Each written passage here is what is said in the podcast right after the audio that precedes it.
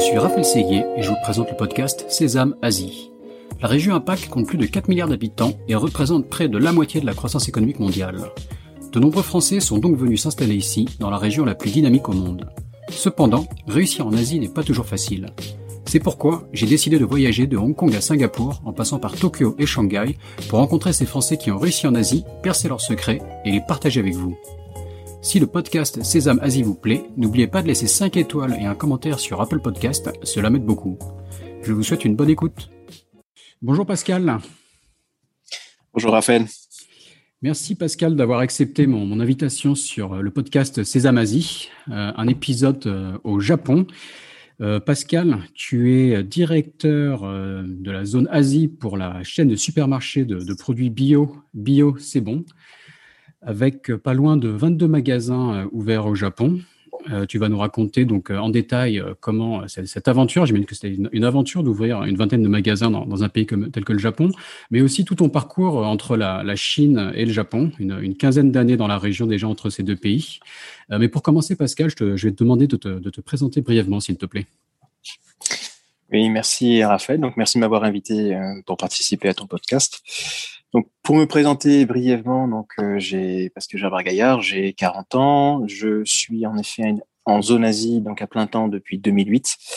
Et auparavant, j'ai passé euh, quelques temps durant mes études. Donc, j'ai fait des études d'ingénieur, de deux écoles, une école de province à Palaiseau, l'école polytechnique pour pas la nommer, poursuivi aux mines et en parallèle à Sciences Po en finance. Suite à ça, j'ai voulu euh, partir assez rapidement en Asie, donc j'avais étudié le japonais, euh, étudié le chinois aussi, je connaissais relativement bien les cultures. Et donc je suis parti en, en 2008 en Asie pour aller ouvrir euh, au Japon la filiale d'une société française. J'ai fait ça pendant quelques années. Ensuite, je suis retourné en Chine où j'ai ouvert ma société de, trading de matières premières avant de rejoindre en 2016 le groupe BioCebon pour lequel donc je travaille jusqu'à jusqu'à maintenant. Euh, pour rajouter quelques points, donc je suis aussi dernièrement, j'ai été élu euh, à la chambre d'administration, la chambre de commerce franco-japonaise, donc je suis administrateur de la chambre ici et j'aide aussi, euh, on va dire, certaines sociétés d'un point de vue bénévole dans le cadre de mes fonctions comme conseiller du commerce extérieur. D'accord, ok. Donc ça fait déjà beaucoup d'éléments. Donc modestement, tu, as dit très rapidement que tu parlais à la fois chinois et japonais, ce qui est, assez impressionnant. Et même, j'imagine, couramment chinois, vu que tu, m'as dit que tu avais, donné des cours, euh, des cours d'université en chinois. Donc on, aura sûrement l'occasion de, reparler de, ça. C'est passionnant. Euh, donc un, un, cursus universitaire aussi d'excellence, donc Polytechnique, les mines ParisTech, Sciences Po. Donc les mines et Polytechnique, donc c'est quoi? Ça, c'est la même formation ou c'est en deux étapes ou, ou c'est séparé déjà? Alors, il y, a, il y a de ça 20 ans, puisque ça commence à remonter quelques, quelques temps. Donc, euh, la formation pour l'école polytechnique, tu, as, tu as la nécessité d'aller faire une formation complémentaire. Donc, à l'époque, c'était deux ans, euh, entre un an et demi et deux ans après euh, la formation polytechnique, qui prenait en fait trois ans. Donc, au total, cinq ans. Et pour ceux qui souhaitaient continuer par-delà le master, faire un PhD, on pouvait aller jusqu'à huit ans, neuf ans, dix ans, si on rajoutait on va dire des activités post-doc. Donc euh, à chacun, à chacun ses, petits plaisirs. Moi, j'ai fait déjà 8 ans. 8 ans après le bac, c'était suffisant. D'où la logique d'aller faire Sciences Po. Idée, parce que le, commun, des mortels, on se dit pourquoi aller rajouter une couche de Sciences Po, mais en fait, c'est un cursus qui est assez, euh, assez normal. Alors, à l'époque, ça n'était pas normal puisque euh, Sciences Po n'était pas reconnu comme école d'application de l'école polytechnique. Donc, j'ai dû passer le, je pouvais pas ne faire que Sciences Po, d'où la raison, une des raisons pour lesquelles j'ai fait, j'ai fait les mines. Euh, je voulais vraiment faire Sciences Po en école d'appli, ça n'était pas possible, donc j'ai fait les deux en parallèle. Euh, finalement. Et les deux écoles étant géographiquement assez proches, ça se faisait encore bien, même si les emplois du temps étaient assez chargés. Mais euh, c'était très complémentaire. L'avantage étant que ben, la partie synthétique de Sciences Po, finalement, se marie assez bien avec l'esprit, on va dire, logique euh, de la formation d'ingénieur et ça peut permettre d'aller euh, d'aller compléter de manière intéressante euh, cette formation d'ingénierie scientifique d'assez haut niveau. Justement, oui, oui. c'est un, parcours qui est, assez atypique pour un patron de, d'un gros retailer. Enfin, souvent dans, dans, le retail, dans les supermarchés, ce genre d'enseigne, on, voit des gens qui commencent dans les rayons et qui grimpent les échelons, donc qui n'ont pas forcément un parcours scolaire euh, du type polytechnique. Donc, tu as, un profil un peu qui sort de l'ordinaire pour ce, ce, type de métier. C'est pour ça que je me suis permis de, le souligner. Et peut-être pour l'analyser une seconde avant, avant de démarrer plus dans le, côté Asie, etc. Qu'est-ce que qu'est-ce que tu en as retiré, toi, d'avoir ce type de, de, de parcours euh, universitaire euh, pour, pour un métier comme, le, comme le retail, donc une, un profil un peu typique. Comment toi, tu l'as, comment tu l'as vécu? Je dirais l'avantage de, ces formations-là, c'est que ça donne une ouverture sur beaucoup de sujets différents. Donc, bien évidemment, euh, une bonne formation de base euh, sur tout ce qui va être euh, mathématiques, application des mathématiques dans plein d'autres domaines scientifiques. Donc déjà, pour faire simple, apprendre à compter, le, le faire de manière de manière efficace. Ensuite, une chose importante que l'on apprend, que ce soit en prépa ou en école, c'est apprendre à apprendre. Donc, euh, en effet, quand j'ai rejoint le retail, je n'avais pas d'expérience particulière dans ce métier-là. Donc, euh, pas, de, pas de background spécifique. Euh, je n'avais pas passé beaucoup de temps en tant que chef de rayon, directeur de magasin et autres. Néanmoins, la capacité, on va dire, de travail, d'effort qui avait été acquise durant ces années-là, bah, j'ai pu, pu la mettre à profit pour aller bah, apprendre assez rapidement, trouver quels étaient les, les enjeux en termes de, en termes de KPI, en termes d'indicateurs de, performance, de gestion, euh, voir aussi quels étaient les systèmes, qu'est-ce, que, qui existait, ce qu'on pouvait améliorer d'un point de vue d'un point de vue IT. Bref, faire une immersion peut-être un peu plus rapide euh, que quelqu'un qui n'aurait pas eu ce, ce background-là. Mhm. Ok, non, non, ça fait ça fait sens quoi. Et, donc je vois euh, directement euh, déjà à Polytechnique pendant tes études un, fort intérêt pour le pour le Japon quoi, que ce soit la, la, la pratique de la langue, le, même le, club de judo, etc. Comment ça t'est venu? Et après ça t'a donné l'envie de partir pour l'Asie rapidement dès la, dès la fin de tes études, c'est ça? Alors euh, le Japon en particulier est un projet que qui date de, de ma toute tendre enfance, on va dire, puisque j'étais judoka, euh, pratiqué pendant, pendant plus d'une dizaine d'années, en fait, commençant, commençant à 7 ans, ce qui m'a amené à m'intéresser au Japon. Comme j'ai l'habitude de, de, dire, généralement, les, les, gens qui viennent au Japon, les étrangers qui viennent au Japon, il y a toujours euh, à peu près trois raisons. Euh, soit ce sont les arts martiaux, soit ce sont, on va dire, la culture, la culture populaire. Donc les mangas, les animés, en particulier pour les Français, les, jeunes, les petits Français qui avaient été abreuvés au club de Roté il y a de ça, il y a de ça une trentaine d'années, ou dernièrement parce que eh bien, euh, la vie est ainsi faite qu'on on souhaite suivre une, une dame japonaise ou un, monsieur japonais en local. Donc euh, moi, en l'occurrence, j'y suis venu donc, via les arts martiaux. Et ça m'a permis de m'intéresser donc au pays quand j'étais euh, jeune adolescent, adolescent. Et à partir de là, je me suis rendu que si je voulais découvrir un peu plus ce pays en, profondeur, il fallait bien un déjà apprendre la culture, donc la langue, qui était vraiment un, une étape sine qua non pour y arriver, et ensuite aller euh, aller sur place approfondir tout ça. Donc, euh, une des raisons pour lesquelles, euh, après la prépa, j'ai choisi Polytechnique était qu'il y avait cette possibilité-là d'apprendre le japonais. Donc, à l'époque, c'était relativement peu répandu. Maintenant, ça vient un petit peu plus. Hein, pareil avec, avec le chinois. Mais parmi les grandes écoles d'ingénieurs qui offraient cette option-là, il n'y en avait pas, pas tellement. Donc, mhm. euh, je suis rentré euh, après être rentré à l'X. En effet, oui, j'ai commencé ainsi que pas mal de camarades. Dans ma promotion, on était une quarantaine de personnes euh, qui avaient commencé à apprendre le japonais. J'ai continué dans, dans, le club de le club de judo, j'ai créé un, un, club spécifique Japon avec avec quelques camarades. nous étions une, nous étions une vingtaine.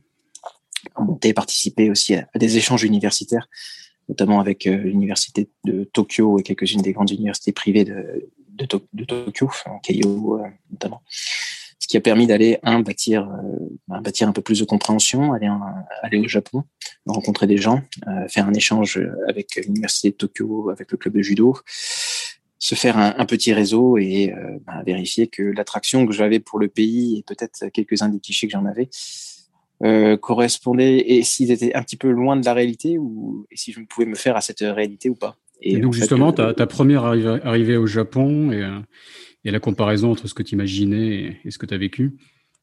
Première arrivée au Japon, c'était en février 2000, 2001, euh, si je me trompe. Non, pardon, 2002. 2002 donc euh, on est quasiment à, quasiment à 20 ans. Et ce fut un, ce fut un choc. Ce fut un choc énorme. Euh, en débarquant dans, dans ce pays-là, à l'époque, euh, je me souviens, on avait encore, on avait encore les Nokia 3310 comme téléphone. Donc, euh, mhm. petit écran, un petit écran cristaux liquide noir et blanc. et que ne fut pas ma surprise en voyant ici des gens avec la fonction Docomo, donc le, le, le, le, iMode, à l'époque, qui leur permettait d'aller échanger des vidéos prises en, en, en couleur à travers à travers les réseaux. Donc c'était, j'avais un peu l'impression d'aboutir sur une, autre planète. À l'époque des SMS, en fait, ils s'envoyaient des vidéos déjà, quoi. C'est ça. Le... Ils s'envoyaient déjà des vidéos. Exactement. Donc euh, donc l'Europe euh, l'Europe apparaissait comme étant en retard technologique, de, enfin de manière très très très importante, très important, et ça faisait vraiment l'impression d'arriver de débarquer sur euh, sur la planète Mars, au cœur d'une autre modernité, avec des codes euh, qui rappelait un petit peu ce que, ce que je connaissais, ce que j'avais vu, mais qui était quand même intrinsèquement différent. Et qui mhm. savait aussi alterner donc cette, cette modernité, euh, j'allais dire même cette hyper-modernité, donc cette, d'être à la pointe de la technologie, avec toujours un, côté traditionnel. Il, est, euh, il était encore possible à l'époque, mais toujours maintenant, d'aller, d'aller croiser, sans que ça ne gêne le moindre du monde, des personnes habillées en, en kimono dans la rue. Euh, alors que chez, on va dire en France, euh, c'est assez rare d'aller trouver encore des gens en habit traditionnel euh, dans les régions ou autres. C'est vrai qu'on voit, des, on voit des, gens en kimono dans le métro au Japon. c'est vrai que c'est ouais, la, la, réflexion intéressante. On voit pas les mêmes choses en France. Ouais. Ça serait intéressant de voir des gens en costume Louis XV ou je ne sais quoi dans le métro à Paris. Ça, ça détonnerait un peu. Quoi. Exactement. Et donc après, après cette découverte au Japon, enfin cette, cette première découverte du Japon, donc vas-y, explique-nous professionnellement ta, ta, première expérience, comment, comment tu as commencé à travailler en Asie ah, Ma première expérience en fait en, en Asie, euh, j'allais dire, était vraiment en Chine. Mm-hmm. euh, en fait, après le, après le Japon, enfin, j'ai fait quelques stages, euh, un stage au Japon, euh, notamment au sein d'une usine de ciment qui appartient à la famille Asso, donc la famille Asso, une très grande famille du sud du Japon, euh, qui a donné à l'heure actuelle plusieurs un ancien premier ministre maintenant un ministre des Finances. Et cette usine avait été rachetée par Lafarge. D'accord. Donc j'étais le, le, premier étranger à, à, mettre les pieds vraiment hein, pour un peu de temps dans, dans cette usine-là, ce qui était intéressant pour découvrir le cœur du Japon en dehors de Tokyo. Euh, mais bon, ce fut, ce fut très rapide. Suite à ça, j'ai fait, euh, j'ai fait un an en Chine, euh, un an et demi en Chine en fait déjà pour EDF euh, sur des problématiques gazières et ensuite pour le groupe Areva, donc maintenant Orano, pour aller développer leur activité en fait d'énergie, d'énergie renouvelable en Chine, donc mm -hmm. au mhm. sein du bureau d'Areva à Pékin j'avais pour tâche d'aller faire un, un mapping, euh, enfin une étude du marché et de commencer à, à lancer des projets. Donc, ce que l'on a fait en, en l'espace d'un an. Et quand j'ai quitté, euh, la petite structure avait été créée et elle, vit, euh, elle vivait sa vie euh, tranquillement. Donc, euh, grand marché qui était fortement en devenir à l'époque et qui maintenant est, est, un marché qui est un des premiers au monde. D'accord. Et donc, où est-ce que tu étais basé en Chine à l'époque? Et un peu ton, vu que tu connais bien les deux mondes, peut-être euh, si tu peux comparer un peu la Chine et le Japon à l'époque et même étendre un peu ta, ta vision euh, après ces, ces 15 années d'expérience. Bien sûr. Donc à l'époque, c'était 2005-2006, donc j'étais basé à Pékin. Donc le Pékin euh, pré-Jeux Olympiques mm -hmm. de 2008. Donc, un Pékin qui était encore, en, on va dire, en, en, voie de devenir, puisque c'était des grands travaux, des grands chantiers. Comment arriver à à faire de la ville, euh, on va dire, euh, une vitrine pour les, pour les Jeux Olympiques.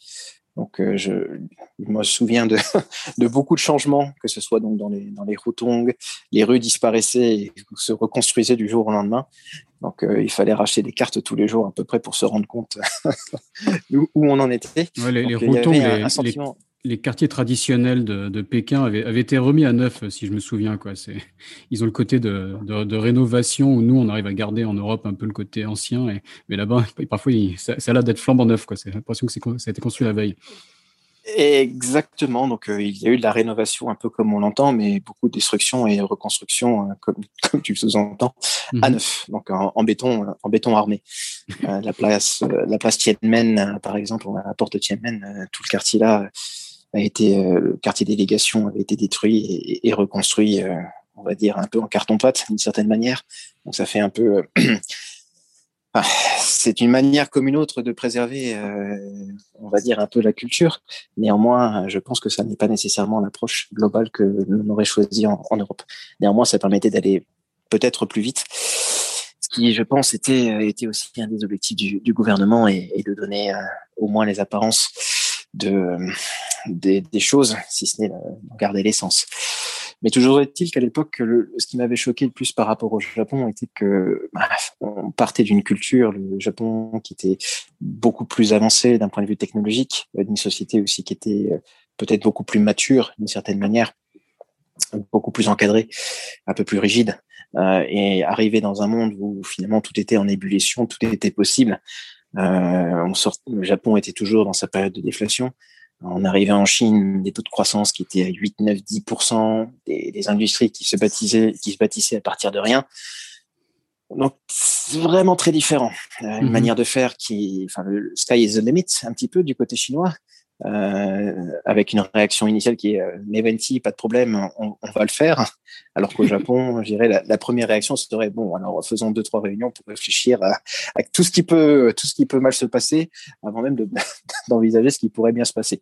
Donc la, la manière d'aller euh, aborder, j'allais dire le futur, euh, la culture, la manière de faire des affaires, euh, les relations interpersonnelles, euh, l'importance du guanxi, de se faire des bons amis au bon niveau, les dîners d'affaires, les, la langue aussi, euh, langue japonaise, tout en, en subtilité, en, savoir se positionner par rapport à, à différents groupes et, et, le jeu finalement est relatif dans la langue japonaise.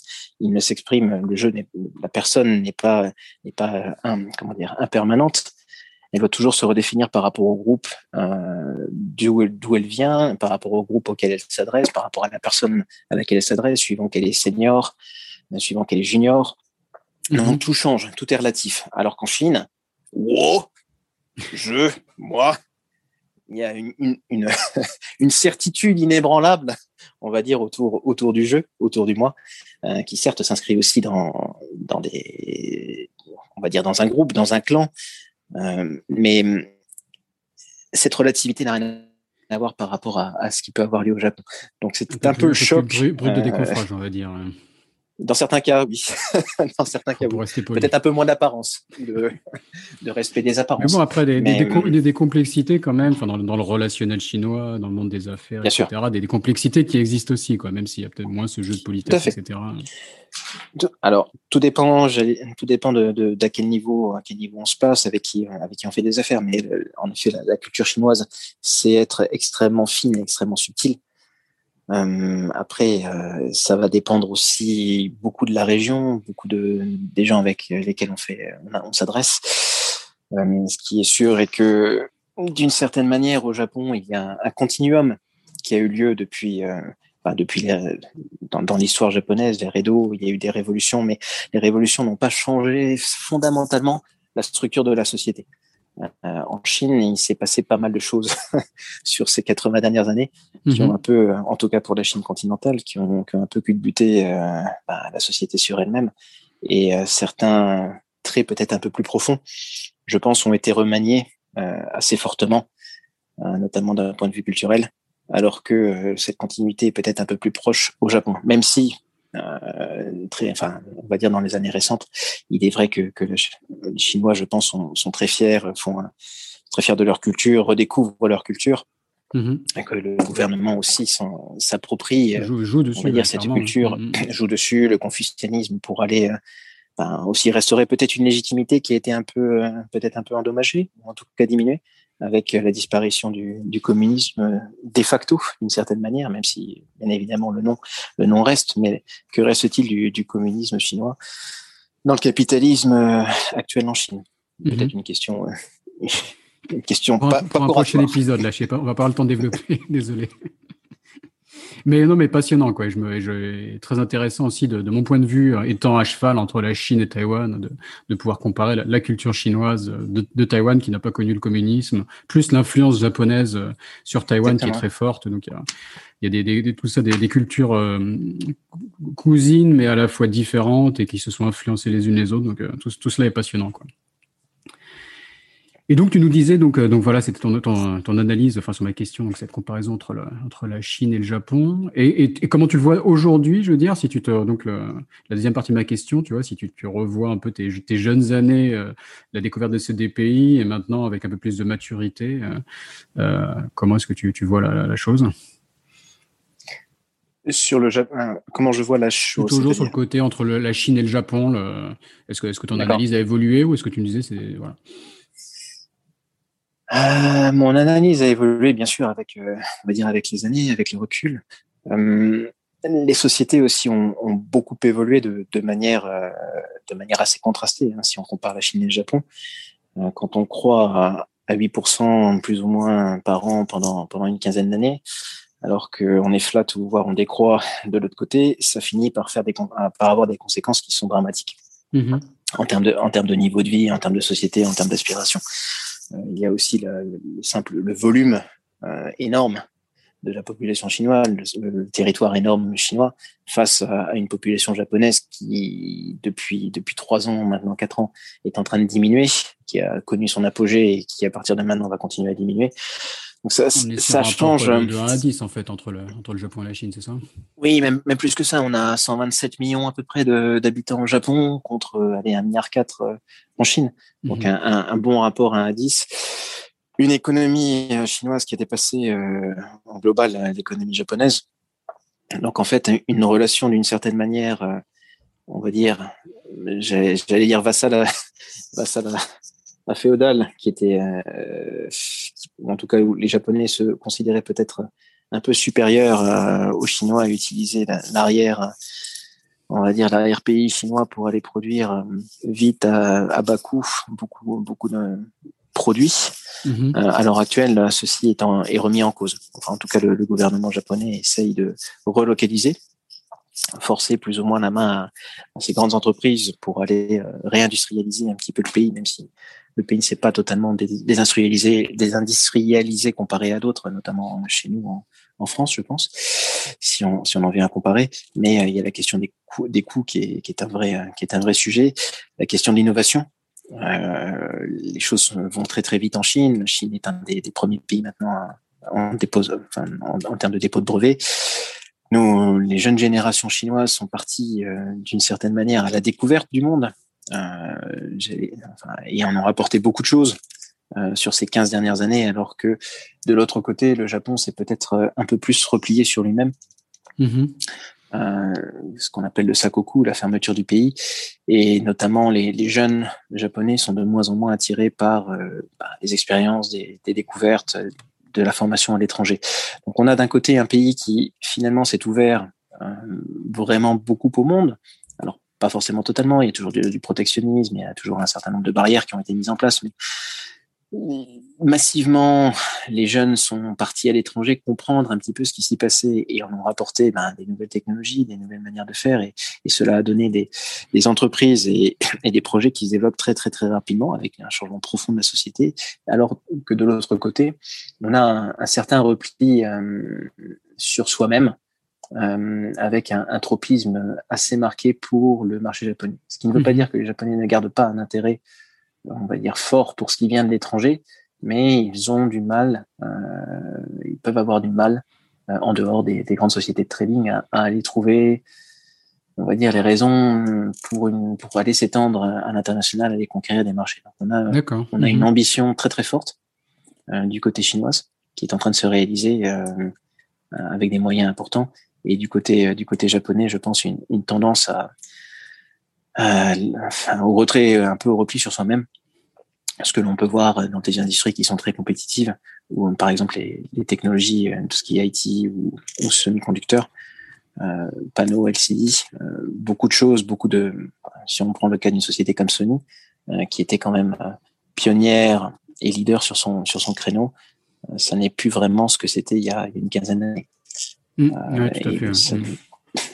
à fait. Mmh. Et, à, voir, si le Japon n'est pas simplement en avance sur la Chine, euh, était en avance dans, dans cette démarche d'aller chercher des technologies à l'étranger, de découvrir le monde, et peut-être que la Chine va suivre le Japon quelque part sur un, futur refermement sur soi-même, euh, avec son marché en plus un, intérieur énorme, à, voir, à voir si s'il n'y aura pas des similitudes aussi comme ça dans l'avenir, quoi. Alors c'est déjà le cas, je pense, euh, mhm. avec la grosse différence que le marché intérieur chinois est finalement, c'est on parle d'un quart de l'humanité mhm. à peu près, ce qui donne donc la possibilité d'aller établir ben, des, des, normes et finalement d'une certaine manière les sans avoir besoin d'aller à l'étranger, en fait, d'avoir un marché suffisant. Le marché chinois, à l'heure actuelle, il est suffisant pour aller, pour aller soutenir euh, de très très grandes entreprises qui, par, qui ensuite, ayant établi ces normes-là, peuvent partir, on va dire, à la conquête d'autres territoires. Euh, le marché japonais, tel qu'il est à l'heure actuelle, ne le permet quasiment plus. Et donc, c'est un, un, vrai souci pour les entreprises japonaises. Euh, les Coréens aussi ont, ont, très bien compris ça avec leur marché interne qui finalement n'est pas suffisant. 40 millions de personnes, ça ne permet pas d'aller d'aller amortir tous les coûts. Ils sont très nationalistes, mais ils sont très nationalistes. Hmm. Ça reste un petit marché. Donc, et donc, s'ils veulent être, euh, bah, s'ils veulent réussir, il faut qu'ils partent euh, typiquement à l'international pour aller découvrir, pour aller euh, vendre leurs produits. D'où, d'où Samsung, LG, on va dire toutes ces grandes marques de la, de la technologie coréenne, qui, je pense, ont, ont un positionnement beaucoup plus international et internationalisé que les marques japonaises, ce qui a permis d'aller faire leur succès dernièrement. Euh, un, exemple peut-être un peu caricatural, mais c'était le, quand l'iPhone est arrivé au Japon, la première réaction était ça marchera jamais. Mhm. Euh, au niveau des grands, des grands carrières euh, internationaux, pourquoi c'est trop simple? C'était l'époque des téléphones aussi à clapper au, Japon, téléphones qui faisaient tout, mais pour arriver à les faire fonctionner, il fallait un, mode d'emploi qui faisait 2-3 cm d'épaisseur, alors que l'iPhone, il n'y a pas de mode d'emploi. Et finalement, les Japonais l'ont adopté. Toute la technologie en, tant que telle avait déjà été inventée au Japon, existait déjà au Japon. Mais la, facilité d'utilisation, euh, ça faisait pas nécessairement partie, ce, ce, design ne faisait pas forcément partie de, de l'ADN japonais. Peut-être un, effet euh, Minitel un peu, où, parfois on peut être en, avance sur une technologie, mais euh, subir après une évolution que l'on manque de par cette avance euh, qu'on avait par le passé. Quoi. C'est exact, c'est exact. Mhm. Comme quoi, la France et le Japon ont vraiment beaucoup de choses en commun. On dit aussi souvent ça entre la France et la Chine. Donc, et, donc, pour, pour, revenir donc à ton, à ton parcours, donc tu nous parlais euh, d'Areva, de, de ce passage à Pékin. Et ensuite, donc c'est, est-ce que c'est là où tu as commencé à lancer ta propre, tes propres affaires? Quelle, quelle, était la prochaine étape? Ensuite à ça, donc, je suis rentré en France. J'ai continué hein, au sein du groupe Areva. Euh, pendant, pendant quelques mois, pas très très longtemps. Puis euh, je suis allé faire de, fusion-acquisition hein, pour une entreprise industrielle qui était dans, dans le papier, le groupe Arjoviggins, avec euh, notamment beaucoup de projets en Chine. J'ai fait trois, trois projets en Chine de joint venture, investissement et, et des investissements.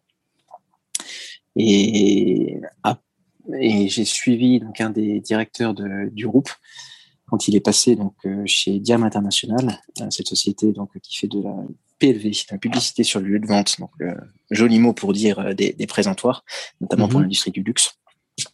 Et à cette époque-là, la société avait gagné un contrat au Japon avec le groupe L'Oréal pour les fournir donc sur une de leurs marques, donc tout un, un nouveau système de, de présentoir. Et ils avaient besoin d'aller euh, structurer, euh, staffer leur, euh, leur équipe au Japon et développer le marché japonais. Et donc, je les ai rejoints pour faire ça en, en 2008. J'ai fait ça pendant un, peu mhm. plus de, un peu plus de deux ans et demi. Donc, en, en bâtissant, en bâtissant la structure, en développant le, le, contrat avec, avec le groupe L'Oréal, en développant à partir du Japon aussi la relation avec les groupes japonais, euh, en rentrant en concurrence avec des très gros fournisseurs japonais, euh, des groupes comme Densu, DNP, donc parmi les, les, leaders en fait c'est des monstres hein, qui font plusieurs milliards. Euh, et nous, arrivant petite start-up française finalement avec cinq personnes à l'époque, mm avons réussi à, à, gagner des contrats parce que on ne se battait pas avec les mêmes armes et pas sur les mêmes, euh, pas sur les mêmes marchés. Là où ces grands groupes japonais étaient très forts sur le marché japonais, nous, nous apportions de l'expertise euh, à une marque comme Shiseido sur les marchés internationaux. Donc, on, on redonnait d'une certaine manière du pouvoir au centre de décision à Tokyo du groupe, qui avait assez peu de visibilité sur ce qui se passait sur ces marchés en, Europe et aux, États-Unis. Donc on redonnait le, on va dire le choix, la possibilité de comprendre et de prendre des décisions au, centre, enfin au centre à Tokyo, euh, et ce qui nous a permis d'aller gagner euh, des projets mondiaux à partir du Japon, quand bien même nous étions nous étions tout petits, mais en, en leverageant en faisant levier sur les expériences de nos équipes euh, et nos, enfin, tous nos, nos, établissements qui étaient donc en, Europe, aux États-Unis et ailleurs dans le monde. Mhm, d'accord. Et ce qui, ce qui, me saute aux yeux en voyant ton parcours, c'est que tu as, fait beaucoup de choses assez différentes. Et euh, comment est-ce que tu trouvais ces opportunités? Est-ce que tu les as cherchées? Est-ce que ce sont présentées à toi par des, des relations? Comment ça s'est passé? Beaucoup des opportunités que j'ai suivies ou poursuivies, finalement, sont arrivées par, par, des, par des connaissances, par le mhm. réseau. D'accord. quand je suis, ou alors je suis, je suis allé les chercher. quand je suis rentré chez, chez Areva, j'ai bénéficié d'une certaine manière. Madame Lauvergeon, qui à l'époque était était à la tête d'Areva, était venu faire une conférence aux mines. Et euh, j'ai eu suffisamment de temps en une minute pour lui présenter un petit peu ce que je souhaitais faire. Semble-t-il, ça lui a plu. Donc, il faut, il y a des opportunités qu'il faut aller travailler son, savoir son pitch d'ascenseur, quoi. Tu as été efficace. Exactement. C'est toujours, c'est toujours efficace. tu l'as préparé, quoi. Tu t'es dit, je, il faut qu'en une minute, je, je l'accroche, c'est ma chance. Tu avais. Euh, alors j'avais un j'avais un projet à j'avais un projet à lui soumettre déjà qui était euh, qui était à l'époque euh, donc Areva se développait fortement en Chine. Et comme beaucoup des entreprises françaises donc c'était 2005-2006 comme beaucoup des entreprises françaises qui développaient en Chine à cette époque ou entreprises internationales ils avaient des, des problématiques de staffing. Des problématiques mhm. de trouver des, des ingénieurs euh, des jeunes mais pas forcément que des jeunes qui puissent comprendre les deux cultures et donc rester et pérenniser les, les affaires en local et, et pour ce faire, donc j'avais mis en place euh, quand j'étais au mines un projet d'échange qui existe toujours entre euh, neuf des meilleures universités chinoises et neuf des meilleures enfin, grandes écoles françaises euh, pour, pour faire des échanges orientés autour de la découverte du monde économique et institutionnel, donc français et chinois. On a commencé la, la première année avec le soutien de beaucoup d'entreprises, une très grande entreprise française du CAC 40, qui nous a permis d'aller on va dire, démarrer sur de bonnes bases, bien structurer ça. Et euh, l'association qui s'appelle Les Routes de la Soie existe toujours et continue à, continue à se développer et favoriser donc ces, ces échanges d'étudiants dans le domaine scientifique et technique. D'accord, ok, super intéressant. Et d'ailleurs, ça, ça, ça, fait le lien peut-être avec ton expérience de, de, prof. Euh, tu as été prof euh, en Chine, c'est ça, à Shanghai, à Pékin. Tu peux nous expliquer un peu qu'est-ce que qu'est-ce que tu as fait? Exact. Donc, c'était pas une activité principale, mais c'est toujours intéressant d'aller donner et passer un peu de l'autre côté du miroir. Donc, à Pékin, j'ai été euh, professeur à la Chinese University of Economics and Business. Euh, donc, c'est UEP sur un, projet euh, qui était euh, plutôt orienté donc business, business en Asie ainsi que entrepreneuriat. Donc, j'ai eu des, étudiants chinois en master. Mm-hmm. Euh, et bon, le, cours était censé être en anglais, et puis euh, c'était plus facile d'aller faire le cours en chinois. pour, eux, peut-être, pas, pas, pour toi, mais. Ah, pour eux, pour eux, enfin, pour eux, non, le, le, niveau, le niveau en anglais était, était, très important. Donc, tout ce qui était documents écrits, euh, et bon, l'évaluation était, était bien évidemment faite en, faite en anglais. Mais au niveau des interactions pour aller, enfin, ça s'est vu, ça s'est vu tout de suite au premier cours, en fait. j'ai commencé, j'ai commencé en anglais et on va dire, mes, mes étudiants n'étaient pas forcément très motivés. Mhm. Et euh, tout de suite, euh, j'ai bon, ça a commencé à parler un petit peu euh, en chinois. Oh là là, qu'est-ce qu'on va faire? Sur des sujets pas pas vraiment liés au cours, on va dire. Et j'ai pris la balle au bon. J'ai répondu à, une étudiante qui se trouvait donc au, premier rang en, ah, chinois. qui, qui savait même pas que tu parlais chinois en fait à la base eh, Exactement. Il savait ah, pas que elle a dû rougir un peu, j'imagine. Ça crée un gros blanc dans la classe, oui. le traître, vous avez pas dit. Un petit peu ça. Mais une fois que la surprise est passée, en fait, ça m'a permis de gagner, gagner l'attention des étudiants. Et donc, on a pu mettre en place une, on va dire, une relation de travail qui était, qui était beaucoup plus saine, en tout cas mhm. beaucoup plus intéressante parce que ces étudiants-là n'avaient pas à l'époque euh, l'occasion, l'opportunité d'aller, d'aller interagir avec euh, ben, des étrangers un peu plus, un peu plus âgés qu'eux, avec un peu plus d'expérience du business. Euh, et donc, ça permettait d'échanger de, de, manière beaucoup plus ouverte euh, sur tout un tas de, de sujets. Et curieusement, c'est quelque chose qu'on ressent même dans la vie de tous les jours. Moi, ça m'est arrivé d'avoir des, des, discussions en, anglais avec des Chinois et des discussions qui étaient un peu, un peu mornes et ternes. Et du moment que ça passait en chinois, d'un coup, tout, tout changeait. Quoi. Donc, je ne sais pas si c'est spécifique à la Chine ou si, mais c'est un truc que j'ai remarqué aussi. Quoi. Je pense que ce n'est pas spécifique à la Chine. Euh, on observe la même chose, euh, bien évidemment, au Japon, dans d'autres pays. À partir du moment où, euh, on va dire, une personne fait l'effort d'aller apprendre une langue, donc faire un pas vers l'autre, tout de suite, ça, ça change le niveau auquel se place la relation. On n'est plus vraiment un étranger.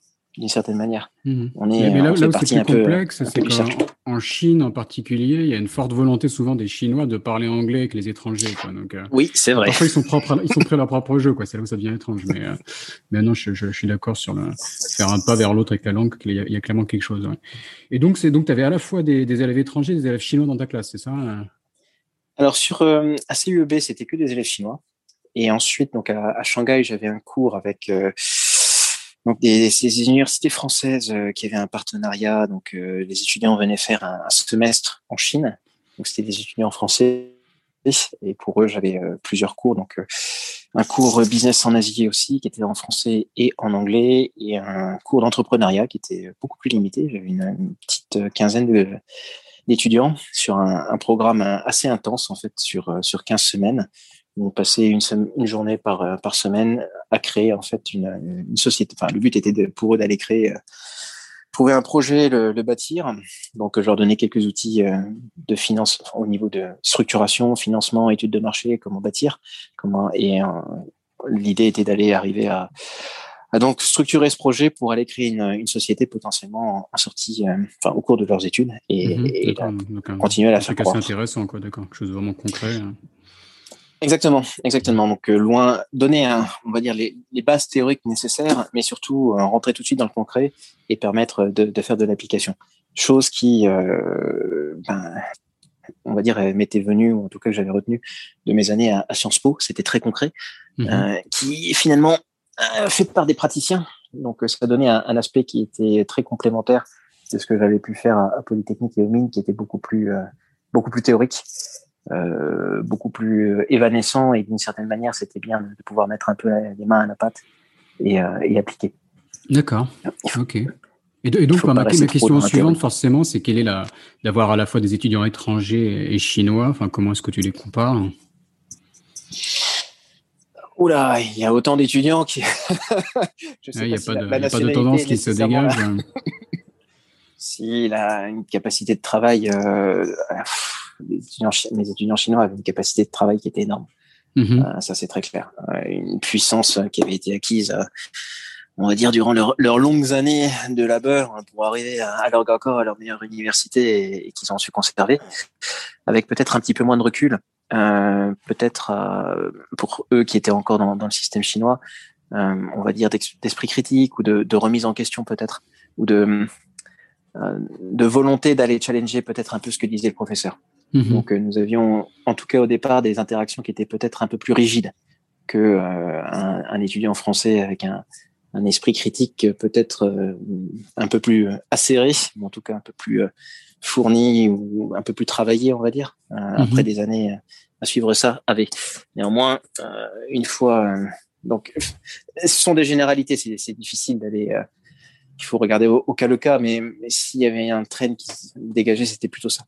Donc une forte mmh. capacité d'apprentissage, de, de, mémorisation euh, du côté du côté chinois et peut-être la capacité à aller, euh, on va dire, avoir un esprit un peu plus un peu plus critique, un peu plus euh, euh acéré du côté du côté français. Mmh. Non, non, mais c'est des généralités, mais qui se vérifient quand même dans, dans mon expérience aussi. Donc je, je suis assez d'accord. Et donc, ça, tu, tu, faisais ça donc en parallèle d'autres activités. Donc, tu as fait tellement de choses qu'il faut qu'on avance. Il hein. faut qu'on arrive aussi à Bio, c'est bon, qui est quand même le, le, gros sujet qui nous intéresse. Euh, mais donc, tu as fait du trading, c'est ça, avant d'arriver à Bio, c'est bon? Oui, c'est exact. Donc, euh, suite à donc, le Japon pour, pour Diam, l'aventure s'est terminée un peu liée euh, en fait à la crise, à la crise Lehman qui a touché les, les côtes japonaises comme beaucoup de phénomènes avec quelques années de retard. Mmh. Et euh, donc, j'ai quitté la société. Et j'avais fait beaucoup de choses différentes et je me suis dit, bon, j'avais juste un peu avant, avant 30 ans, c'était le moment de se lancer pour aller, euh, pour aller créer ma société.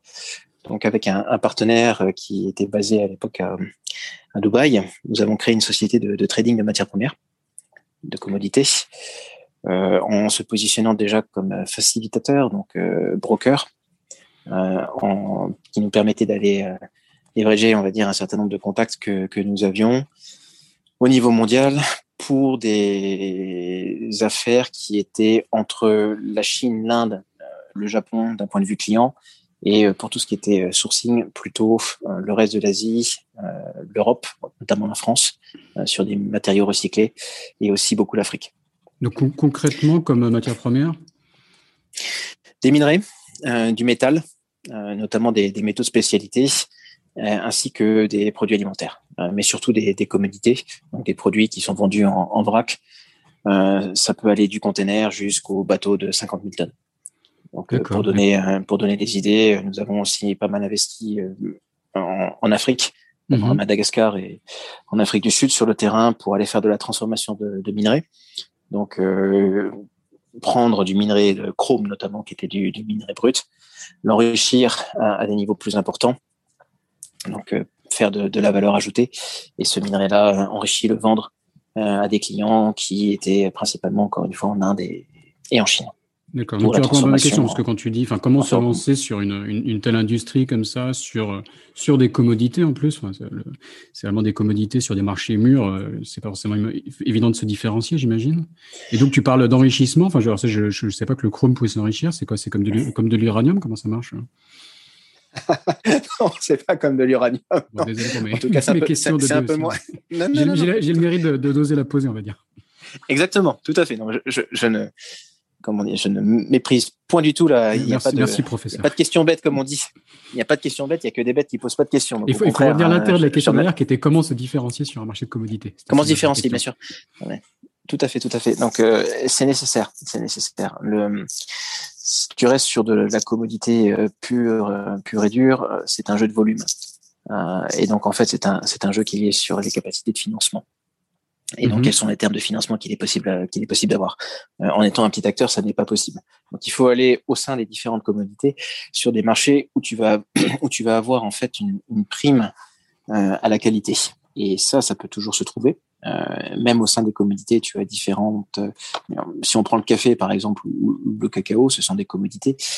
Néanmoins, euh, chacune des, des, variétés est très différente et va mhm. donner un va donner un, un goût, une texture, un, corps qui sera qui sera différent. C'est pareil pour les pour les minerais. Euh, pour les minerais sur le chrome, que ce soit minerai de chrome, minerai de fer, minerai de cuivre, tu vas avoir un certain nombre d'impuretés.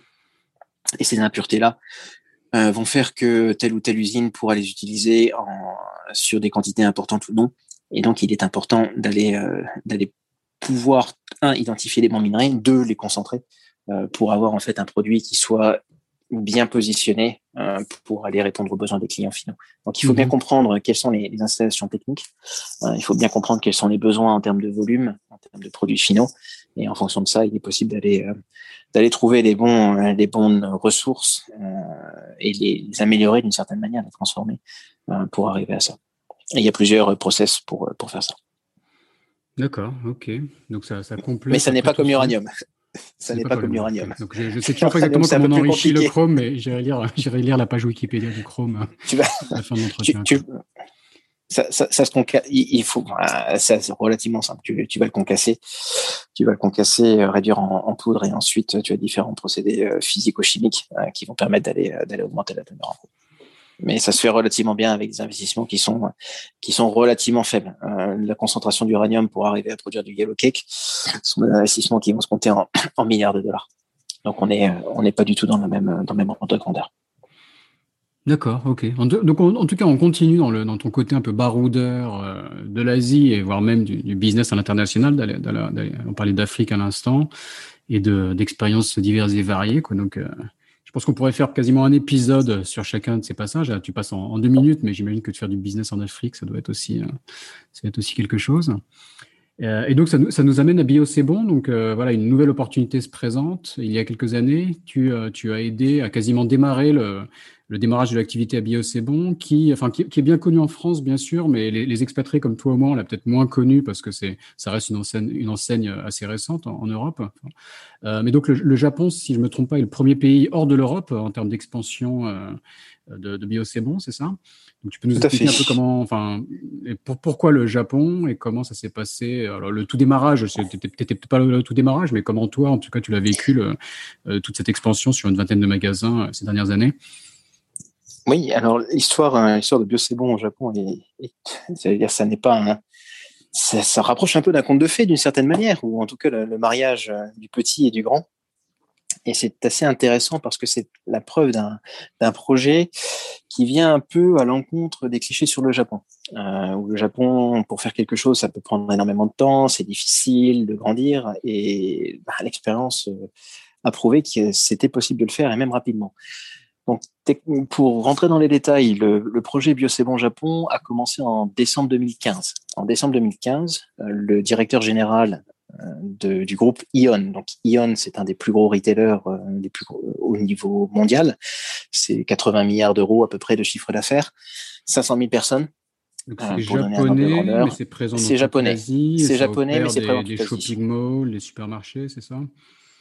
Ça opère tout ce qui peut permettre de vendre, euh, on va dire, euh, du super mall, donc qui est présent donc principalement au Japon, mais aussi à l'heure actuelle en, Asie du Sud-Est, en Malaisie, beaucoup de présence, mhm. à la petite, euh, enfin, au petit convenience store euh, de quartier, en passant par euh, tous les formats d'hypermarchés, supermarchés, magasins spécialités, euh, sportswear, euh, pet, euh, pet shop et ils font même un, site de dating qui ressemble à ce que fait Mythique. Donc pour dire que en termes de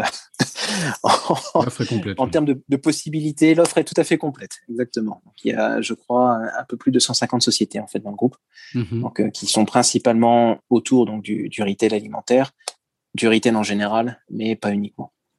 Donc c'est vraiment un, un, un, très grand groupe japonais euh, historiquement euh, familier, qui est issu de la concentration de plusieurs groupes familiaux, qui maintenant est coté donc à, la bourse de Tokyo, mais qui reste contrôlé par la famille, euh, la famille Okada, mm-hmm. en l'occurrence. Et à l'époque, Monsieur Okada senior, Monsieur Okada Motoya, cherchait à lancer un nouveau modèle au Japon autour du, de l'organique, sujet qui lui tenait assez fortement à cœur. Et pour ce faire, comme assez souvent au Japon, plutôt que de lancer quelque chose à partir de rien, il avait en tête d'aller chercher une, une, franchise. Donc, euh, partir sur un modèle de franchise sur ce qui avait été fait euh, par eux quelques années auparavant avec le groupe Picard.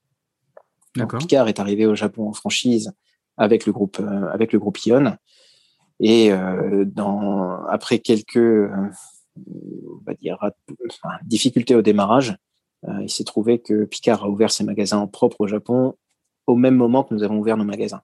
Donc, euh, on mhm. a quasiment en fait recommencé euh, sur des modèles différents euh, le développement japonais au même moment. Donc, toujours est-il qu'en décembre 2015, Monsieur Okada approche donc, la, direction de Biocébon en disant qu'il souhaite avoir la franchise pour le Japon. Ce à quoi la direction française lui, lui réplique ou retorque à juste titre que même s'il connaissait très très bien le Japon, il n'avait pas nécessairement la connaissance produit, la connaissance métier euh, sur un, métier qui est un métier de spécialité, alors que le cœur de l'activité d'Ion est plutôt, on va dire, du mass market, donc euh, du, grand volume, hein, un peu à la Carrefour, euh, pour faire les choses simples. Et ce sont deux, métiers assez différents puisque vous ne faites pas les mêmes volumes, donc les marges ne peuvent pas être les mêmes. Donc l'attention en fait à, à, la livraison, au volume de produits que vous allez mettre en rayon n'est pas la même. Donc on a besoin de, de process différents. Hein, et tout ce, cette expérience, tout ce know-how, euh, il est vrai qu'à l'époque, Ion ne l'avait pas. Donc, au lieu de partir en franchise, la suggestion avait été d'aller faire une, joint venture. Et c'est ce qui s'est passé. Donc, euh, en avril 2016, le contrat de joint venture a été signé euh, pour quelque chose qui est assez atypique puisque le contrat était un, contrat 50-50. Mmh ce qui est généralement très rare puisque ce qui se fait est plutôt 49-51. Dans les livres, oui. voilà. Alors, donc, avril 2016, les deux sociétés se marient, vraiment pour le coup, à 50-50. Mhm. euh, et l'avantage, hein, et, enfin, c'est assez structurant pour le reste, pour le reste de l'activité, euh, parce que quand vous faites une, une JV à 50-50, certes, il y a des process, certes, il y a un pacte d'actionnaires, mais à la fin de la journée, euh, l'un des partenaires ne peut pas prendre de décision, voilà, sans l'autre. Donc, ça mhm. oblige à se mettre à la table des négociations et d'aller trouver un, en fait, un juste milieu, d'une certaine manière, mhm. parce que sur des sujets qui sont, enfin, sur des modèles qui ont été développés à, l'international, qui doivent être adaptés à un environnement japonais, en fait, ni l'un ni l'autre des partenaires ne détient la vérité. Il faut vraiment garder l'ADN, euh, prendre en compte ce qui fait la, spécificité du marché japonais et trouver en fait une troisième voie. Et l'importance, la capacité à les trouver, discuter de manière ouverte et prendre des décisions est, est, fondamental. Et un modèle de franchise, peut-être, n'est pas suffisamment souple de ce côté-là. Euh, ce mhm. que le, modèle du JV, en tout cas tel qu'il avait été créé à 50-50, euh, même s'il ne présente pas que des avantages, en tout cas nous permettait d'avoir ces discussions-là qui nous ont permis d'aller adapter le modèle. Donc en, avril 2016, pour revenir sur euh, sur la chronologie, le contrat le contrat est signé et les équipes françaises sont en France, les équipes japonaises au Japon et, très vite ils se rendent compte que d'un point de vue opérationnel ça va être compliqué. les gens ne se comprennent pas. Euh, ils parlent pas la même langue. Euh, toute la partie culturelle, interculturelle n'est pas n'est pas forcément comprise. Et donc la direction en France se rend compte de la nécessité d'avoir quelqu'un, un missi dominici d'une certaine manière, euh, d'aucun d'aucun dirait l'œil de Moscou euh, au Japon pour aller euh, pour aller aider à un faire du reporting, deux expliquer et trois surtout prendre les décisions et appliquer. Mm-hmm. Et c'est comme ça que je suis contacté là encore par par le réseau, euh, par, euh, par quelqu'un que j'avais connu euh, dans mon poste précédent au Japon, en me disant voilà, écoute, il y a une opportunité. Est-ce que ça intéresserait des, certains de tes camarades qui sont au Japon? Très bien, pas de souci, on va regarder. Et mes camarades n'étant pas intéressés, j'ai regardé un peu plus. Et finalement, nous avons fait affaire assez rapidement. Donc, j'ai mhm. rejoint le groupe en, en 2016, septembre 2016, pour trois mois de formation intensive à Paris. Et suite à ça, j'ai, je me suis retrouvé donc en novembre 2016 euh, à Tokyo avec pour mission d'aller euh, faire en sorte que le premier magasin, donc qui avait commencé à se monter euh, avant que je, je le rejoigne, soit un succès. Donc le premier magasin a été ouvert avec forte fanfare. Mmh. Nous, nous sommes retrouvés à l'époque, donc en, en 2016 au Japon, le bio comparé à ce que c'était déjà en Europe, aux États-Unis, ou en tout cas dans un certain nombre de marchés développés, virtuellement, ça n'existait pas. Euh, ou mhm. si ça existait, c'était vraiment considéré. Euh, et ça reste euh, relativement petit, quoi. Le, le, Japon est en retard là-dessus par rapport à l'Europe et aux États-Unis, c'est ça? C'est exact. Le marché mhm. au global reste relativement petit. Euh, il y a tout un tas de, de freins en fait à, à l'adoption. Euh, des freins à la fois au niveau de la production, que ce soit du côté des fruits et légumes. Les coopératives ici ne sont pas sont pas outillées euh, d'un point de vue euh, déjà avant tout intellectuel pour pour le faire. Le financement, les coopératives sont tellement structurées qu'elles se font à la fois de l'argent sur la vente d'engrais et sur la vente des produits. Donc bien évidemment, si vous supprimez la vente la vente des engrais, qui est quand même un peu à la base le cœur d'une alimentation bio, ça leur pose des problèmes euh, non, non pas uniquement euh, euh, de business model, mais, vraiment financier. Mm. Donc il y a, un vrai souci à la fois du côté de la production, donc la production initiale, de la transformation, puisque pour pouvoir transformer en étant un industriel de manière efficace, il faut avoir un, des volumes minimum. Or, avec euh, quelques magasins éparpillés sur la totalité du Japon, ça ne permet pas d'aller faire des, des, produits qui soient avec des coûts raisonnables. Donc, il y avait vraiment un, un problème d'offre euh, et, du côté de la demande, une, euh, une non-compréhension de ce que pouvait être le bio un peu moderne. Les Japonais avaient en tête un petit peu des expériences 68 arts d'hippie d'une certaine manière, et mm-hmm. ça, ça, ne correspondait pas du tout à la, à la réalité de, de ce qu'il était possible d'offrir. Donc, quand nous avons ouvert le premier magasin en décembre, le gros problème auquel nous faisions face, euh, on va dire, était double. Un, donc une demande euh, qui n'était pas forcément euh, à jour de ce qu'était le bio, voire une, incompréhension totale de la majorité de la population sur, ce que ça pouvait être. Et deux, un problème d'offre. Un problème d'offre qui était tellement important que sur les 3000 références que nous avions au départ quand nous avons ouvert le magasin, nous avons dû en importer 1500 de l'étranger, dont à peu près la moitié euh, en import direct, pour pouvoir couvrir nos besoins. Sachant qu'on est au, Japon sur un pays assez, assez spécifique, en plus en termes d'alimentation, quand on vient d'Europe, j'imagine. Donc, euh. Tout à fait, sur un, toujours une alimentation très spécifique, sur des barrières à l'entrée euh, tarifaires et non tarifaires à l'époque qui étaient, qui étaient encore très élevées. Et donc un, un travail absolument monstrueux a été fait pour permettre d'aller euh, d'aller importer notamment ces 700 références qui jusqu'à présent n'étaient pas présentes au Japon euh, en l'espace de six mois. Et ce que l'on a accompli, euh, enfin ce que les équipes ont, ont accompli euh, en l'espace de six mois était sans précédent en fait au Japon. Donc c'était compliqué. nous avons nous avons passé beaucoup de temps avec notamment les, les, producteurs français pour leur expliquer, les prendre par la main, les accompagner, les aider à venir sur le marché japonais. Mais tout ceci fait que nous avions un, assortiment.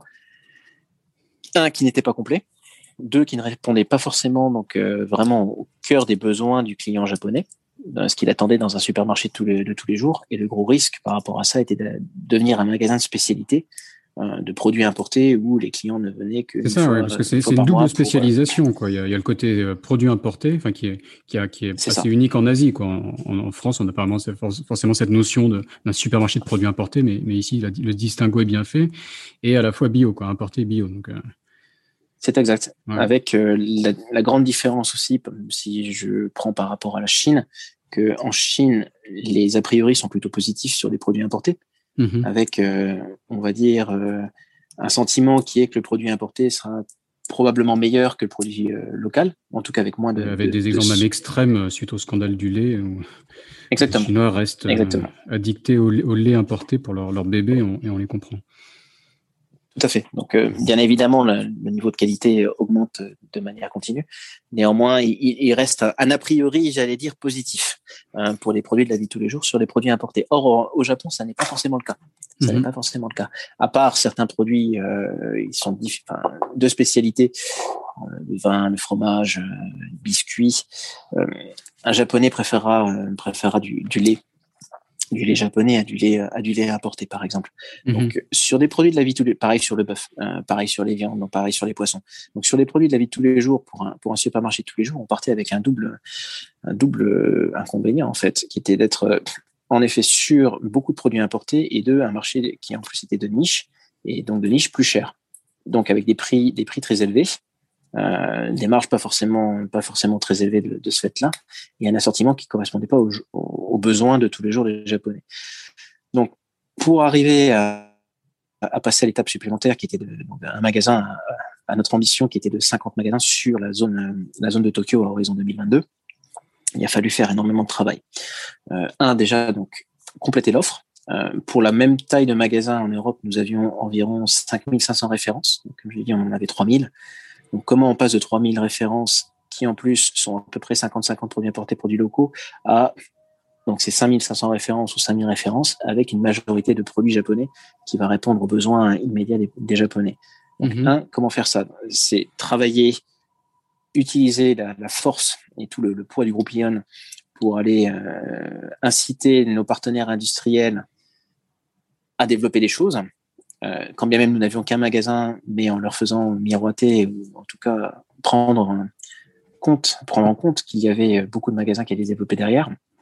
Deux, avoir une stratégie de développement magasin qui soit adaptée euh, finalement à notre base de coûts assez importante. Donc, ouvrir des magasins dans des zones qui sont plutôt, on va dire, parmi les zones les plus riches de Tokyo, euh, où les gens ont les moyens et l'appétence, une connaissance aussi des produits importés qui faisaient encore le cœur de notre gamme euh, pour euh, répondre à un besoin, en tout cas, qui n'était pas nécessairement là où nous voulions être à terme, mais qui était ce avec quoi il fallait que l'on travaille à court terme. Et ça nous a donc amené à, à, avoir cette stratégie de développement dans les zones euh, parmi les plus affluentes de Tokyo, tout en parallèle en travaillant beaucoup sur notre assortiment, en particulier japonais et de produits spécialités euh, importés. Donc, produits spécialités, en plus de bio, nous avons mis beaucoup l'accent sur le vegan, euh, sur le gluten free, car l'offre était virtuellement inexistante en fait au Japon. Et il y avait un mhm. besoin qui était qui n'était pas couvert et que nous avons euh, réussi en fait à, couvrir en partie. Donc par-delà le bio, on s'est adressé à d'autres niches euh, complémentaires d'une certaine manière, qui se recouvraient aussi de manière partielle, euh, qui nous ont permis d'aller euh, eh bien élargir notre portefeuille de clients, de fidéliser ses clients aussi. D'accord. justement, je, me demandais quel était le plan d'attaque. Quoi. Donc, tu as, partiellement répondu à ma question, mais, mais si tu te remets au début de, de l'aventure, euh, donc là, tu as expliqué un peu le, le cheminement qu'il a, a, fallu faire à la fois sur, sur l'offre et la demande et, et créer l'assortiment produit qui allait bien. Mais est-ce que, est-ce que vous étiez un peu en mode start-up quand même avec des itérations? Ou est-ce que vous avez, je sais pas, est-ce que vous avez fait des, analyses du, du client japonais pour comprendre ses besoins? Est-ce qu'il y avait des analyses de la concurrence assez poussées? Est-ce qu'il y a un plan de développement sur le pays entier? On commence par Tokyo, puis après, euh, avant d'attaquer le reste du pays. Est-ce que le, les emplacements de magasins, donc ça, là, est-ce que vous êtes rendu compte au fur et à mesure qu'il fallait les placer donc dans les, les zones les plus riches de Tokyo? Est-ce que ça s'est fait, comme comme je disais un peu par itération en testant? Comment, comment ça s'est passé? Tout ce processus Alors, ça fait beaucoup de questions. qui, sont, qui sont liées les unes aux autres, mais, mais, mais néanmoins avec, avec des aspects assez différents. Donc, euh, ce qui était assez intéressant, c'est que finalement au Japon, euh, nous étions euh, principalement Ion, puisqu'une bonne partie de l'équipe était, en tout cas du, management, venait de chez Ion, donc des process, des idées de, de grands groupes. Donc il a fallu changer un petit peu la mentalité, devenir beaucoup plus flexible, vraiment comme, penser comme une start-up, et donc pivoter sur un certain nombre de sujets, euh, et notamment sur l'assortiment, sur la communication, euh, sur la localisation. Donc, pour répondre à, la question sur, le, sur, les, sur la clientèle, en fait, dans tous les pays, une bonne partie de la clientèle, ou le cœur de la clientèle, ou les premiers, les premiers adopteurs euh, des, du bio, ce sont généralement les, les femmes avec des jeunes enfants qui viennent au bio pour les enfants. Donc, le cœur de cible, dès le départ, euh, était les jeunes mères japonaises pour l'alimentation des bébés. Mhm. Euh, ce qui, là encore, était un, souci, puisque pour l'alimentation, il faut beaucoup de produits frais. Euh, et ces produits frais, nous les avions, nous les avions pas forcément. Donc, euh, c'était un petit peu du, du, du catch-22 euh, de ce côté-là. Néanmoins, on y, est, on y est relativement arrivé. Après, c'est fidéliser le client. Quand le client japonais a beaucoup de, choix, c'était aussi différent, aussi difficile. et ça, pour ce faire-là, on a mis beaucoup l'accent sur l'éducation et la valeur ajoutée en magasin. Euh, ça, c'est passé par des étapes de dégustation, l'explication des produits, notamment pour les produits étrangers, et euh, beaucoup de séminaires. Dans notre premier magasin, nous avions un espace qui était dédié à cela, euh, où toutes les semaines, généralement une à deux fois par semaine, nous avions des intervenants extérieurs ou internes qui venaient sur un sujet spécifique pour une douzaine de clients qui s'enregistraient au préalable faire une intervention sur un sujet particulier. Ça peut être euh, typiquement comment préparer bah, une bouillie pour les enfants, pour euh, une population un peu plus sportive, comment préparer des, des bars énergétiques, par exemple, pour, du, pour des marathoniens, pour euh, des, des culturistes. Donc avoir des sujets assez larges qui, bien évidemment, prenaient en compte les produits que nous vendions et donnaient, donner une, un supplément d'âme j'allais dire, mmh. et expliquer aux clients. Mmh. Voilà.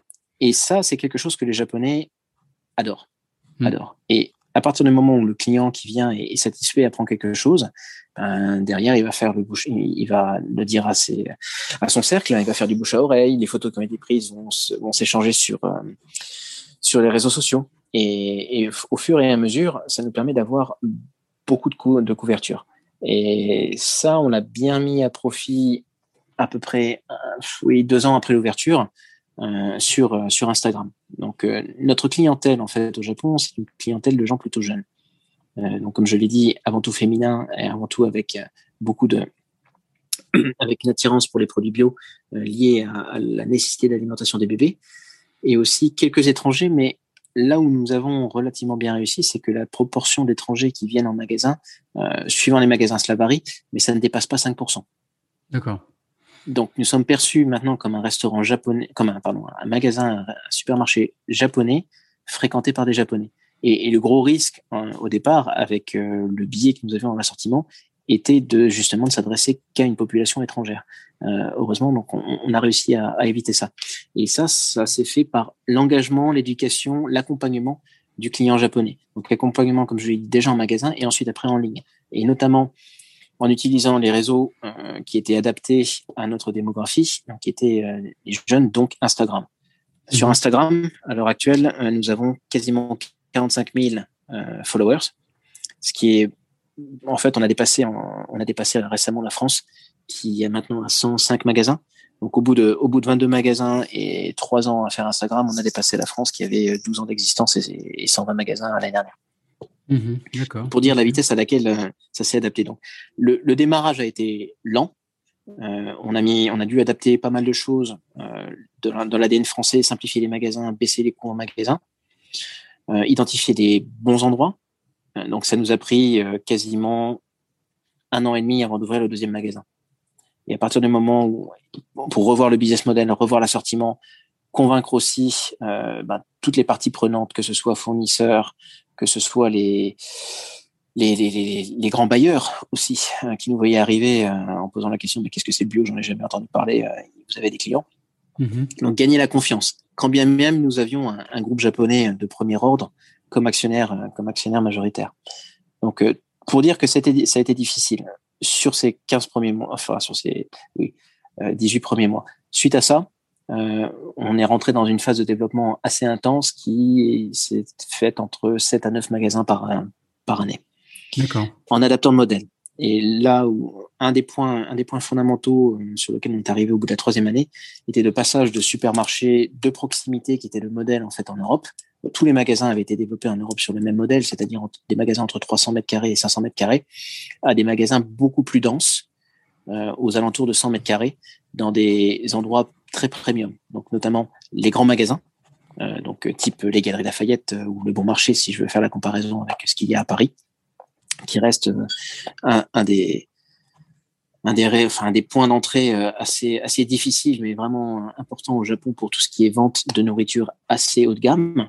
Euh, donc, il y a 300 et quelques grands magasins qu'il y a sur le Japon, et aussi le réseau ferré à Tokyo. Donc, les gares au Japon sont un espace retail premium. Mm-hmm. c'est difficile, c'est peut-être difficile à comprendre pour quelqu'un qui est à Paris. pour des achats de, de cadeaux, peut-être pas uniquement, même aussi pour des courses de tous les jours. Même pour des courses de tous les jours. Donc il y a, y a, un trafic, il y a un trafic absolument énorme que l'on a du mal à, à s'imaginer si on n'a jamais mis les pieds à Tokyo. Mais on va dire Tokyo, Tokyo, Kanagawa, donc euh, la grande conurbation de Tokyo, c'est 300, c'est 30 millions de personnes à peu près. Donc 30 millions de personnes qui prennent ou qui prenaient jusqu'à très récemment le métro tous les jours. Donc un trafic absolument monstrueux et parmi les, premières gares au monde, la gare de Shinjuku, la gare d'Ikebukuro, la gare de Shibuya sont parmi les dix premières gares au monde. C'est comme si on avait cinq ou six gares du Nord euh, dans Paris, quoi, pour, donner une idée. Et encore des, plus grosses que Gare du Nord, j'imagine encore, en termes de trafic. Bien plus grosses que Gare du Nord, bien et, et pensées différemment, en fait, avec euh, ce que l'on appelle les ekibiru, donc qui sont des, bâtiments qui sont conçus au-dessus de la gare, hein, qui vont aller recouper jusqu'à 7 à 8 étages euh, uniquement dédiés au shopping. D'accord, ok. Hmm. Et, donc, être présent dans ces environnements-là était fondamental pour nous. Donc, nous avons pu développer ce petit format de magasin, donc beaucoup plus compact, euh, qui rentre euh, donc maintenant dans, dans, ces environnements et nous avons sur les 22 magasins, 8 magasins qui sont dans ces environnements-là, qui sont ceux qui tournent le mieux en fait. D'accord. Et justement, tu, tu parles beaucoup donc de, de cette JV avec euh, donc, enfin j'ai peur d'écorcher le nom, c'est Ion, c'est comme ça qu'on prononce? Ion, Ion. oui. Ion. Euh, et donc, c'est pas anodin quoi, de travailler avec un, grand groupe comme ça. J'ai eu sur le podcast récemment Olivier de Saint-Jean de, Colisée qui nous parlait de sa JV avec China Merchants, qui est aussi un, conglomérat énorme. Mais donc, quelle expérience de, travailler en JV avec, avec ce grand groupe? Comment, comment ça s'est passé? J'imagine qu'il va y avoir des difficultés parfois à, à, faire bouger les choses, mais quels sont un peu les aspects positifs et négatifs que tu as pu en tirer? Alors, as déjà cité la force de frappe qui forcément t'a aidé. J'imagine que faire rentrer ces 700 références importées sans eux aurait sûrement été impossible. Donc il y, a sûrement eu plein d'avantages. Tout à fait. Alors, euh, gros avantage. Le marché du retail au Japon est un marché compliqué. Euh, et beaucoup de retailers étrangers ont, cherché à, rentrer. Carrefour, euh, Tesco, Costco qui, qui arrivent bien à l'heure actuelle, mais ils se sont un peu heurtés à un réseau très dense, très imbriqué et, assez fermé euh, de, partenaires. Et si nous étions rentrés tout seuls, euh, nous n'aurions pas eu accès rapidement en fait à, tout, euh, à tout cet environnement-là qui était déjà acquis par Ion. Donc ça veut dire une, chaîne logistique, des fournisseurs, des, conditions déjà, déjà mises en place, des, camions pour la livraison. C'est ça qui nous a permis d'aller embrayer très rapidement et se focaliser beaucoup plus sur notre cœur de métier en fait. Donc toute cette partie euh, back-office, euh, ou en tout cas réseau, euh, réseau déjà en place, était une aide absolument fondamentale pour le démarrage du business et pour, pour la continuité du business. Donc, nous, avons, nous avons pu bénéficier de ce, de ce soutien-là. Mm-hmm. Donc, à la fois en termes de produits, en, termes d'accès, en termes de partenariat. En termes de financement aussi, bien évidemment. se financer en pleine phase de développement, ça coûte beaucoup d'argent. Euh, au Japon. Les loyers sont, sont quand même assez élevés, le staff coûte cher. Et quand on est en phase d'investissement, on n'est pas forcément rentable. Donc, euh, pour aller financer cela, il faut euh, bah, soit financer en capital, soit financer par de la dette. les banques japonaises ne prêteront jamais si vous n'avez pas généralement 8 années, huit années d'existence et 5 années de résultats positifs.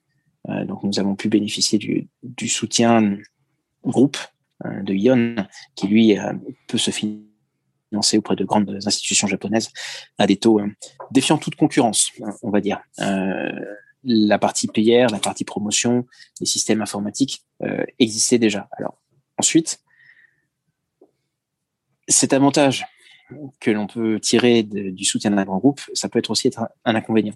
Euh, un grand groupe sera beaucoup plus rigide, euh, sera beaucoup moins agile, euh, aura des process qui sont adaptés pour des processus de pour on va dire des décisions qui sont pas de la même échelle, pas avec des, des, délais qui sont pas nécessairement adaptés à la à la jeune pousse que, que nous étions. Mm-hmm. Et donc pour ce faire, il faut changer la culture. Et pour changer la culture, nous avons commencé au sein de, de la Tour Ion, hein, qui est en banlieue à Makoali. Euh, ça pouvait pas marcher. Donc, euh, nous sommes sortis très rapidement. Euh, nous avons réussi, euh, nous sommes relocalisés à Tokyo dans des, dans des bureaux indépendants, avec du staff indépendant. Et à partir de là, s'est opéré euh, une certaine magie qui était que ben, les gens sont devenus bio c'est bon avant d'être Ion, quelque mhm. part.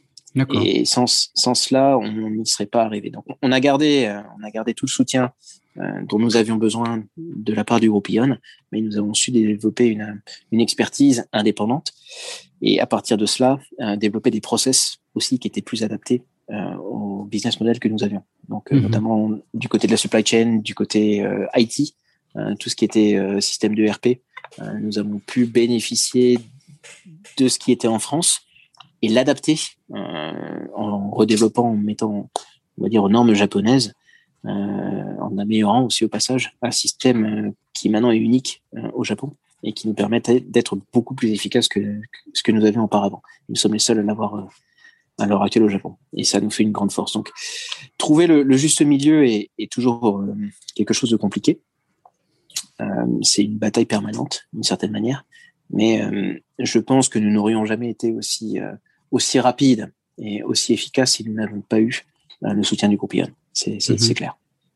Ok, ouais, tout à fait. Et le, on a entendu parler donc des, des, des mésaventures de, de Bio C'est Bon de l'enseigne en France ces derniers mois et d'un rachat par Carrefour, c'est ça? Tu peux nous, euh, nous expliquer un peu où est-ce que quelle est la situation maintenant et comment ça impacte votre activité sur le sur le Japon? Alors, les activités en, en enfin au Japon et en France sont indépendantes mhm. capitalistiquement. Donc nous ne sommes pas, euh, nous ne sommes pas directement impactés par euh, par les mésaventures euh, en France. Euh, néanmoins, le groupe Ion avait, euh, avait investi assez récemment une part significative du, du capital. Donc malheureusement, cette partie-là a été impactée. Donc, pour ce qui est de la, société en France, la société a été rachetée, les activités françaises ont été rachetées par le groupe Carrefour et euh, s'est intégré au sein de son pôle bio organique, qui est notamment composé de SoBio, Carrefour, Carrefour Bio et maintenant donc Bio C'est Bon. Donc, 105 mhm. magasins bio c'est ont été transférés au sein de, Carrefour et viennent euh, sont en, cours de réouverture après euh, après réaménagement. Et donc euh, les structures japonaises et les structures françaises sont maintenant totalement sont vraiment totalement indépendantes et, ne gardent plus de de lien. Il n'y a pas de lien capitalistique, il n'y a pas de lien entre les, les opérations. là où ça nous impacte, nous bénéficions historiquement des capacités d'approvisionnement euh, de la centrale d'achat française pour nous approvisionner sur des produits importés. Euh, nous avions aussi bénéficié de la structure logistique euh, qui était en place. Et suite donc à la, au rachat euh, par Carrefour, nous avons été euh, obligés d'aller mettre en place une nouvelle chaîne d'approvisionnement donc nous continuons à travailler avec nos partenaires et nos fournisseurs historiques, mais cette fois-ci, eh bien, ça se fait en direct euh, entre le Japon et nos fournisseurs. Donc euh, le modus operandi euh, d'un point de vue supply chain a dû être revu. néanmoins, ça ne remet pas en cause notre développement japonais et notre notre engagement auprès de nos fournisseurs français qui sont très très appréciés au Japon. D'accord, c'est très clair. Donc là, non, la, vie est faite de surprises parce que si je me trompe pas, Carrefour a, connu un échec au Japon il y a quelques années et a été racheté par Ion. Ensuite, c'est Bio C'est Bon qui, donc, c'est l'année dernière, avait des difficultés en France et il y a un rachat par Carrefour. Enfin, donc, là, tout ça, tout cela est imbriqué. Et toi, toi-même étant en JV avec Bio, comme on l'a bien, sûr expliqué, Bio C'est Bon et étant en JV avec Ion sur le Japon. Donc, c'est, tout est imbriqué, quoi. Exactement. Et, Ion a, aussi racheté les activités de Carrefour en Malaisie. Donc, euh, pour se dire, les équipes d'Ion et, les équipes de Carrefour se connaissent très bien. ok. D'accord. Bon, c'est passionnant. J'ai encore plein de questions, mais le, temps file. En fait, tu as fait trop de choses. Hein. Il, aurait fallu faire deux, épisodes sur ton parcours, euh, quasiment. Euh, mais pour, euh, pour conclure, je vais te, poser la, question traditionnelle de ce podcast. Est-ce que tu as une, astuce à, partager avec les auditeurs sur comment hacker le, Japon, ou, la Chine, ou les deux, ou même l'Asie? Les clés sont pas forcément les mêmes, suivant, suivant les marchés. Euh, j'en reviens à ce que l'on disait, je pense, au, départ, qui est la, nécessité, à mon avis, d'aller s'investir dans la découverte de, l'autre, euh, donc la compréhension de, sa culture, de ses racines, de la langue, qui me paraissent être un, modus euh, nécessaire, pas suffisant, mais nécessaire pour pouvoir arriver à, à, faire des choses sur, dans la durée. Ça ne veut pas dire que c'est impossible, mais clairement, ça ouvrira, facilitera beaucoup de portes. Euh, beaucoup, c'est valable pour la Chine et pour le Japon. Euh, il faut connaître, il faut, il faut pouvoir développer son réseau. Euh, mhm. Il faut pouvoir arriver à, à, rencontrer des gens, expliquer ce que l'on fait, rendre service aussi. Et à partir de là, vous allez avoir de, de plus en plus de portes qui vont, qui vont s'ouvrir. Euh, bien évidemment, il faut en plus de cela être être bon dans, dans son, son cœur business. Euh, ça, ça, cela va de soi, mais ça ne suffira pas forcément.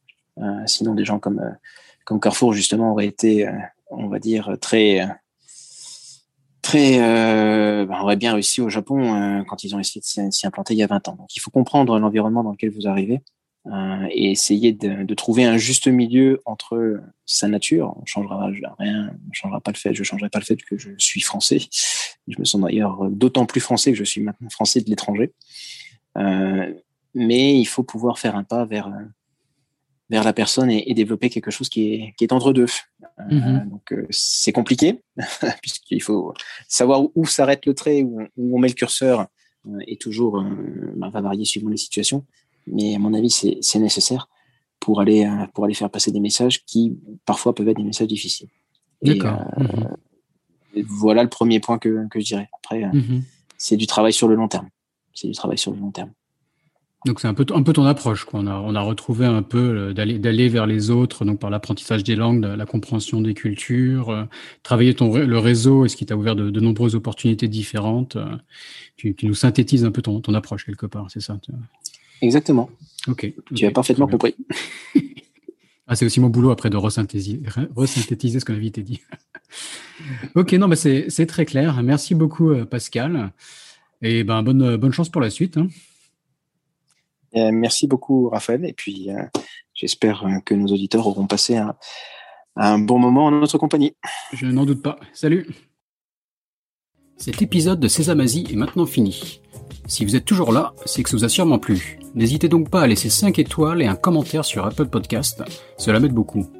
Pour me contacter, le plus simple est de m'ajouter sur LinkedIn, Raphaël Séguier, S-E-G-H-I-E-R. N'hésitez pas à me dire ce que vous avez pensé du podcast, à suggérer des invités ou des thèmes qui vous intéressent. Tout feedback est le bienvenu. Merci d'avance et je vous retrouve au prochain épisode. Salut